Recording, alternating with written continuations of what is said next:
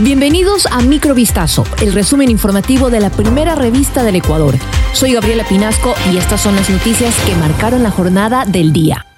En Guayaquil se espera que la noche de hoy, 22 de marzo de 2023, se registre el aumento de marea más significativo debido a la temporada invernal.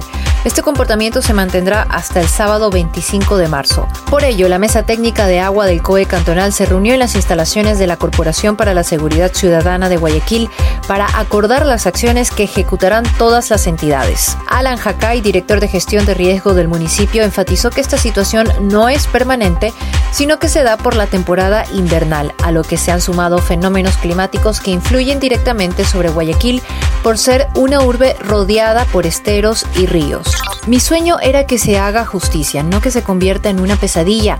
Es la frase que utiliza la psicóloga Betty Soria para describir el proceso judicial que atraviesa luego de emitir un informe sobre un presunto abuso sexual perpetrado por un padre hacia su hija. Curiosamente, la denuncia en contra del especialista ha avanzado más rápido que la propia investigación por agresión sexual. Tanto la profesional como la madre de la víctima podrían enfrentar hasta siete años de cárcel pues la defensa del padre asegura que el informe psicológico carece de sustento y buscaría evitar que el padre vea a su hija. En el 2019 se llevaba a cabo un proceso judicial relacionado con el régimen de visitas. El padre de nacionalidad alemana pedía ver a su hija.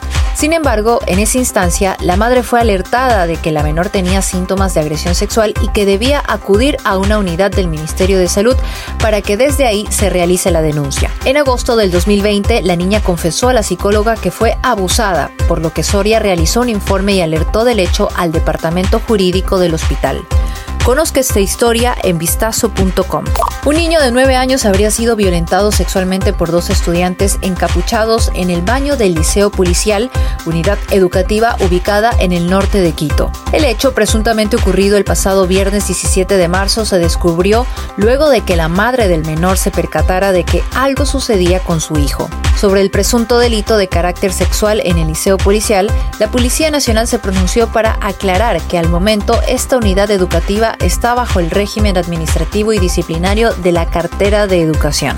Nixon Alberto CQ, Arquímedes Javier JJ, ambos policías en servicio activo, y Eduardo David ZM fueron condenados por delincuencia organizada para el tráfico ilícito de sustancias catalogadas sujetas a fiscalización. Los procesados deberán cumplir una pena privativa de la libertad de siete años como autores del delito. La investigación previa inició el 14 de enero del 2021. En esta fase, la Fiscalía dispuso diligencias para recabar indicios y elementos de convicción. Las vigilancias, seguimientos y escuchas telefónicas ejecutadas con la respectiva orden judicial fueron claves para determinar el grado de responsabilidad de los procesados en esta causa.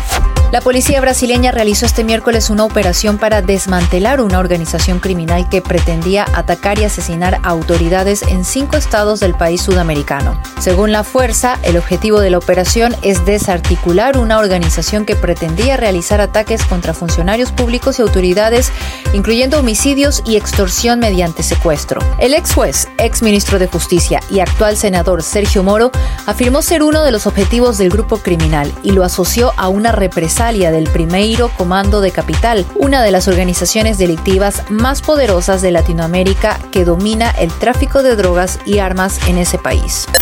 Esto fue Microvistazo, el resumen informativo de la primera revista del Ecuador. Volvemos mañana con más. Sigan pendientes a vistazo.com y a nuestras redes sociales.